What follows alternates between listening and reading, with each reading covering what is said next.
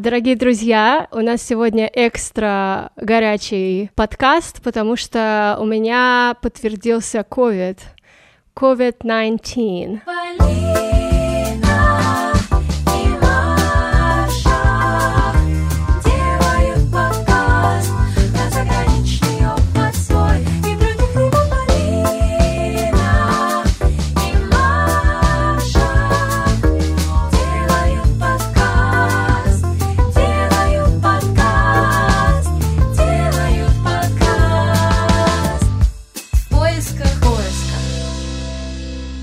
Это, конечно, адски странная вещь. Ну, давай поговорим про то, как она у меня лично проявляется. Вообще, у этого странного респираторного заболевания странные проявления в том плане, что они у всех разные. Слава богу, что у меня, что у моего молодого человека это все было достаточно легко. У меня пропало обоняние, но оно уже потихоньку восстанавливается. И просто какая-то общая слабость. Эта штука долгая. То есть даже если у вас какие-то симптомы легкие, я так понимаю, что она долгая в любом случае. Но вот мы сидим на изоляции, работаем, слава богу, из дома. На нас это как бы повлияло не очень сильно. Носите маски. Это очень важно. Вокруг вас в любом случае люди, у которых проблемы со здоровьем, и вы защищаете маской не себя, а их. Да, точно. Будьте здоровы. Мне не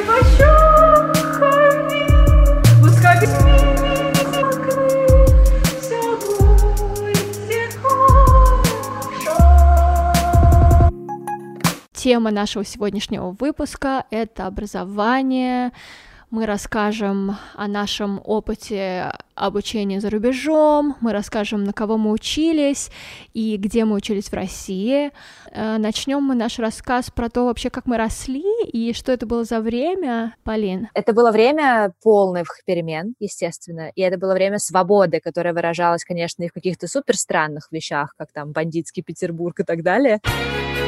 Был произвол, да. Было да. очень много националистических настроений. Что я, что Полина, мы, в принципе, выглядим не очень русскими. В общем и целом, я согласна с Полиной, что атмосфера, особенно творческая, была ну, супер свободная. Времена были такие, что только-только появился интернет. О, да. Да, и мы сидели там во всяких чатах и переписывались с э, ребятами э, по всему миру, и это было, кстати, очень круто. Чтобы вы понимали, ничего подобного до этого не было. То есть ты был ограничен своим кругом общения, близким. А тут появился интернет, и он дал общение с людьми, с которыми ты, может быть, никогда в жизни бы не общался, mm. из абсолютно разных уголков всего земного шара. Появились да. ICQ. В общем и целом, не только Россия, вообще весь мир был открыт к новым знакомствам, к новым каким-то интересным штукам. Для нас, конечно, мир вообще не ограничивался там севером Москвы, где мы были. Как-то он казался нам очень большим. Вот с детства как-то заложилось, что путешествовать — это здорово, знакомиться с разными людьми — это здорово, много разных точек зрения — это неплохо, а наоборот, наверное, хорошо. Вот у меня как-то это с детства пошло. Нам да. повезло, конечно, наверное, что мы попали в детскую хоровую школу «Весна»,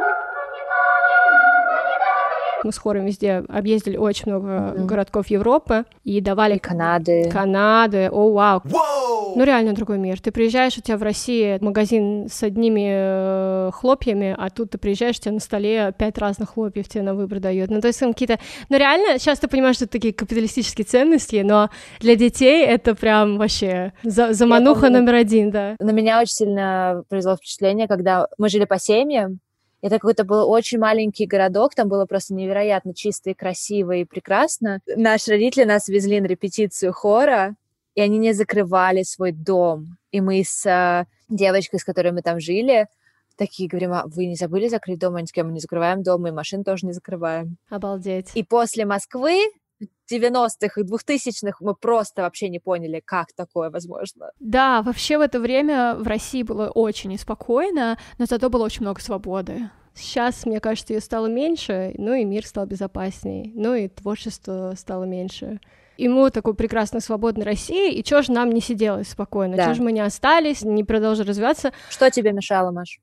Что Слушай, не осталось? Да ничего, я... На эстраде бы пела с Филиппом Киркоровым. Да я даже обнималась с ним, когда я участвовала на каком-то X-факторе очередном. Мы с ним обнимались, я не прошла, он меня обнял в итоге в конце. О. Я с любовью и трепетом отношусь к России. Я тоже. Как раз-таки, мне кажется, вот то, что было такое свободное время, оно дало нам какой-то толчок, что, ой, давайте попробуем, а вот, а да. как иначе люди живут? Давайте мы не просто с ними будем переписываться, а мы посмотрим, как они живут.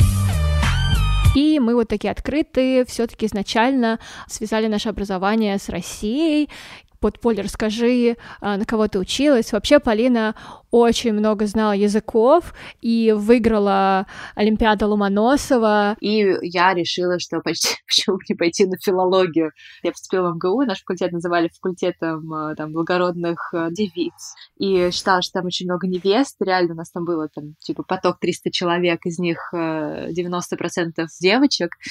Я училась на роман-германском отделении с испанским, и я поняла, что я, собственно, ну, не вижу свое будущее, скажем, преподавателем mm-hmm. испанского или э, там переводчиком. И э, как-то казалось, что а что, собственно, не попробовать куда-то поехать. Вот, и помню, я смотрела все эти каталоги университетов, мы рассматривали, может быть, Англия или Швейцария. Я думала, что я хочу учиться на медиакоммуникациях. Такая специальность для людей, которые, как я, очень любят разговаривать mm-hmm. с людьми, которые любят людей, которые любят все, что касается текстов и все, что касается, скажем, маркетинга, стратегии. Вот мне это все казалось супер-супер интересным. Десять лет назад это прям была такая специальность, которой в России было очень мало. Существует много разных рейтингов университетов. Я вообще на них не смотрела, конечно, когда выбирала себе. Есть такой рейтинг, называется QS, например, э, World University Rating. Есть Times Higher Education Ranking. Я определилась там со своим списком пяти, в Англии сдаешься в пять, там все загружаешь на портал и как бы ждешь. Вот. И, и насчет документов там нужно было я помню какую-то работу написать, cover letter, почему я хочу вас учиться конкретно mm-hmm. уже на факультет. Вот ты ставишь свой первый выбор или второй выбор, и как бы распределяешь их по градации того, насколько ты хочешь попадать именно в этот университет. Вот мой первый выбор был университет Ноттингема, и я, собственно, его и получила, вот, что было супер классно. Класс. Я поехала туда с открытой душой, я поехала одна, полетела одна, мне было 19. Причем фишка образования в Англии, ты учишься всего три года. На бакалавре образование на Тенгейм было очень прикладным. Мы очень много делали проектов реальных, то есть у нас был модуль PR — и маркетинг, и мы делали реальный кампейн для какой-то школы, делали продвижение какого-то там recycling day или какого-то там nature day, в общем. Мне очень нравилось, что ты сам выбираешь предметы. У тебя есть какой-то набор э, предметов обязательных, например, у тебя там лекции, семинары, вот на эти все ты должен обязательно отходить, чтобы получить, э, это называется кредиты, credits э, в конце. Mm-hmm. А также ты можешь набирать экстра какие-то модули. Я взяла один предмет, по-моему, из школы менеджмента. Это очень помогает в каком-то развитии развитии кругозора. Также ты можешь идти вообще на любые предметы и слушать. Это было очень интересно. Мне прям пришлось учиться заново. Очень сильная система цитирования. Нужно знать обязательно, как все оформлять. За это у тебя берут очень много баллов, снимают. Редко кому ставят по гуманитарным предметам, например, по сочинению выше там 80 баллов. Конечно, первые какие-то сочинения, они уходили именно на то, чтобы просто понимать вообще, как правильно не растекаться мыслью по древу, а писать структурированно и четко и отвечать на вопросы, которые тебе задают. Потом я поступала в London School of Economics, я туда поступила, я очень туда хотела на Media Communication Governance, и это было продолжение по Media Communication стезе. Мне очень-очень-очень понравилось там учиться. Это был потрясающий год. Я встретила потрясающе умных, э, во-первых, ребят, с кем я училась, во-вторых, просто комьюнити волосы был просто супер. Я, вообще, у меня самые-самые лучшие впечатления остались от э, этого университета. Класс. Но это уже был мастерс, и на мастере уровень, конечно, гораздо выше. От тебя требуется очень много за год ты должен там перелопатить огромное количество книг, сдать огромное количество экзаменов, они все на очень высоком уровне. И мне очень нравилось в то, что было очень много какой-то, опять же, комьюнити спирита, мы очень много занимались какими-то тоже extracurricular вещами, тоже участвовали в каких-то там career affairs постоянно. То есть здесь универ очень сильно направлены на поиск работы и трудоустройства. Uh-huh. То есть с тобой сразу начинают с самого начала разговаривать о том, кем ты хочешь стать, где ты хочешь работать. Очень много студенческих сообществ. Это вообще такая очень сильная тема в Англии. Студенческие сообщества. И я вот помню, я была в, в Ноттингеме и Волосы тоже в хоре я пела в студенческом которые оба были на очень хорошем уровне. Я была в Russian Speaking Societies, и волосы мы делали Russian Business Week. Это потрясающий был опыт, который очень мне потом помог даже в моей карьере на данном этапе. Вот этот именно truly какой-то student experience, настоящий студенческий опыт, он прям здесь очень-очень классно проживается. Насчет каких-то, может быть, вещей, которые нравились меньше, это то, что, конечно, в России ты получаешь гораздо больше за гораздо меньшее количество денег. Я училась на филфаке вообще на бесплатном, а здесь понятно, что это достаточно высокие стоимости.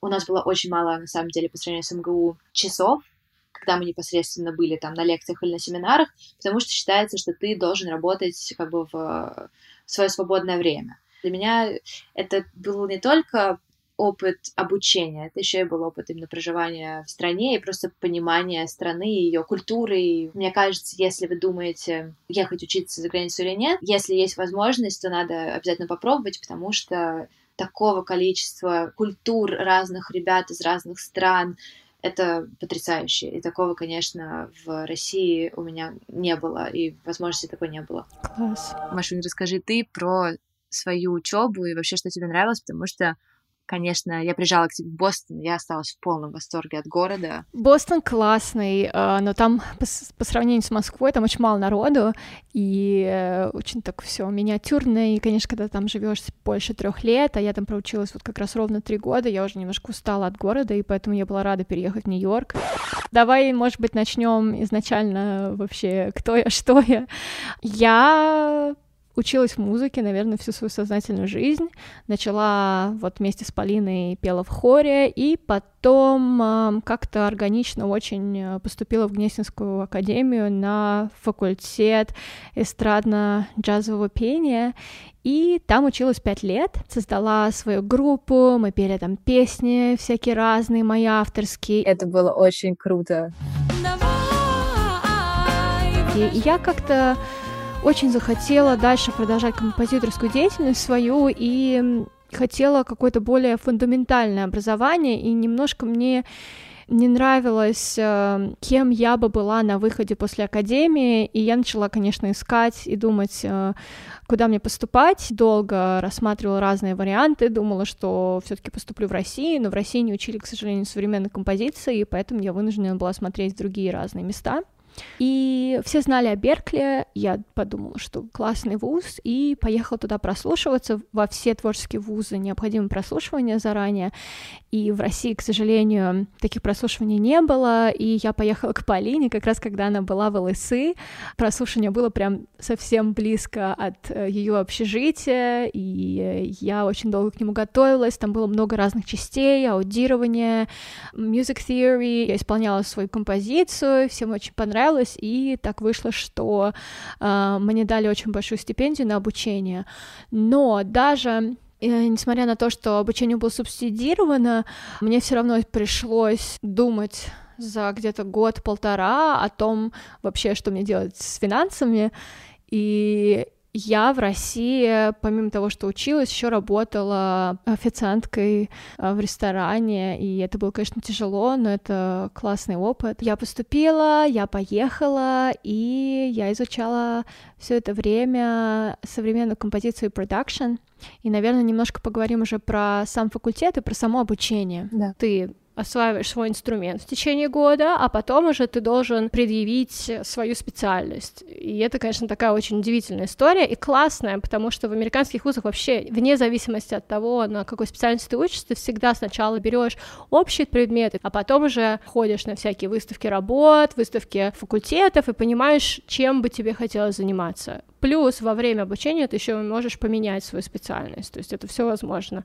И эта система, конечно, намного лучше в плане самоопределения. Я помимо учебы еще работала, у меня была тег работа, связанная с sound engineering and light programming, то есть мы делали всякие классные шоу, делали свет для концертных площадок. Учеба была очень сложная, и из-за того, что я ее совмещала с работой, времени вообще ни на что не хватало, только на учебу и на работу, никаких там каких-то активитис у меня особо не было помимо этого. И, конечно, ты выпускаешься очень-очень крутым профессионалом из моего вуза, он у всех на слуху, но те, кто вообще знает про Беркли, и там учатся очень-очень талантливые ребята со всего мира, и конкуренция, конечно, колоссальная, и она очень сильно бьет по твоему самолюбию. Мы помимо э, учебы делали еще out of the classroom activities, мы аранжировали для всяких приглашенных гостей очень много музыки, много выступали, и вот такой клевый experience, ты выходишь и ты думаешь, что ты будешь сейчас superstar, и вот сейчас все двери передо мной откроются, и, конечно, потом э, жизнь немножко тебя бьет, твое эго, оно такое проходит большую э, деформацию после Беркли. Во время обучения, да, вот это осознание того, что ты не такой крутой, а потом еще после Беркли, вот когда тебя вдруг опять ты думаешь, что ты супер крут, а в итоге опять нет. В общем, это то, с чем я до сих пор делю и пытаюсь э, найти какой-то баланс и, конечно же, найти свой голос, э, свое какое-то предназначение композиторское. Возвращаясь к теме сравнения образования в России и за рубежом, наверное, можно сказать, что все-таки я считаю, что образование в России еще немного было советское, ну, по крайней мере, в моей специальности. Да. Очень объемное, очень такое прям фундаментальное. Фундаментальное, да. да. Фундаментальное, теоретическое, но абсолютно его невозможно было приложить к жизни. И приспособленное, а, да. Да, советское образование классное, что ты много знаешь, но ты маленький винтик в большой механизм. Оно не давал им возможности мыслить out of the box, угу. да, из коробочки. Вот, вот это из коробочки супер важно. Вот дальше уже насколько ты можешь получить это в школе, или ты можешь получить это в универе, либо занимаясь самостоятельно, там, сделать курс на курсере, это уже, мне кажется, up to you. Вот это твоя личная ответственность. Ты не можешь никогда знать, что надо тебе учить географию, не надо тебе учить географию, там, алгебру когда-нибудь понадобится или нет. Ты этого не можешь знать ты можешь попытаться понять, что тебе интересно. Опять же, в 15 лет это достаточно сложно сделать. Все очень рады друг другу помогать, в общем-то, Конечно. и как бы давать советы. В чем прелесть интернета, что ты можешь написать кому угодно. Да. И на Западе это особенно вообще вот эта сила слабых связей, как она называется, здесь это вообще работает супер круто. Вы пишете себе на бумажку все ваши сумасшедшие и не сумасшедшие мысли. Вот пускай они у вас все mm-hmm. будут вплоть от, я не знаю, какой-то реально работы руками, вам нравится горшки лепить, до хай-тек и каких-то новых технологий. Вы пишите все и пробуйте по чуть-чуть. Пробуйте немножко. Да. Здесь никто тебя не торопит. Тут тебе не говорят, к 25 ты должна выйти замуж, родить ребенка, а лучше двух. Oh, no. И типа не важно вообще, что у тебя с карьерой, просто вот эти важные какие-то вехи.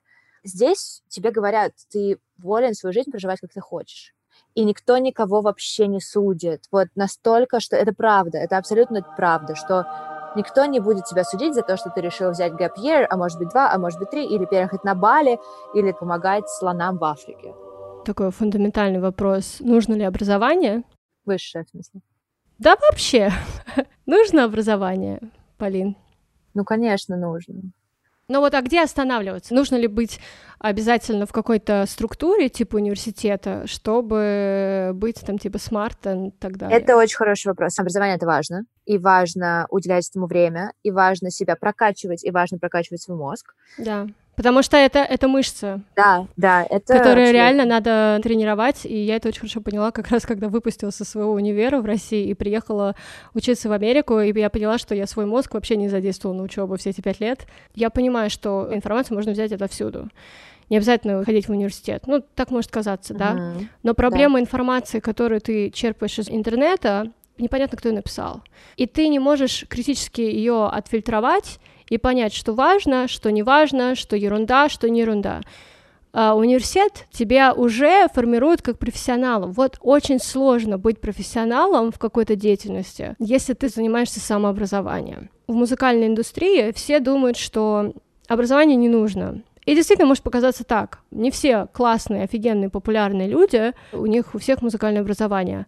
Но вот здесь появляется большое но за ними всегда стоят люди невидимые, у которых это образование есть. И что сейчас я вижу, у многих музыкантов, которые самообразовывались, инженеры, продюсеры, особенно сейчас те, которые делают биты, битмейкеры, у них везде есть какие-то пробелы, которых, например, нет у меня. Получается, у них знания фрагментарные. Я думаю, что в других отраслях примерно плюс-минус такая же ситуация. Ты можешь обучиться сам, но есть большая вероятность того, что твои знания будут очень фрагментарными и не очень структурированными. Либо ты потратишь просто гораздо большее количество времени, чтобы добиться того же, чего человек с э, профессиональным образованием получает за там три года, например. Цитата выпуска. Цитата принадлежит Ллойду Александру, это американский писатель 20 века. Мы познаем больше, когда ищем ответ на вопрос и не находим его, чем когда мы учим сам ответ.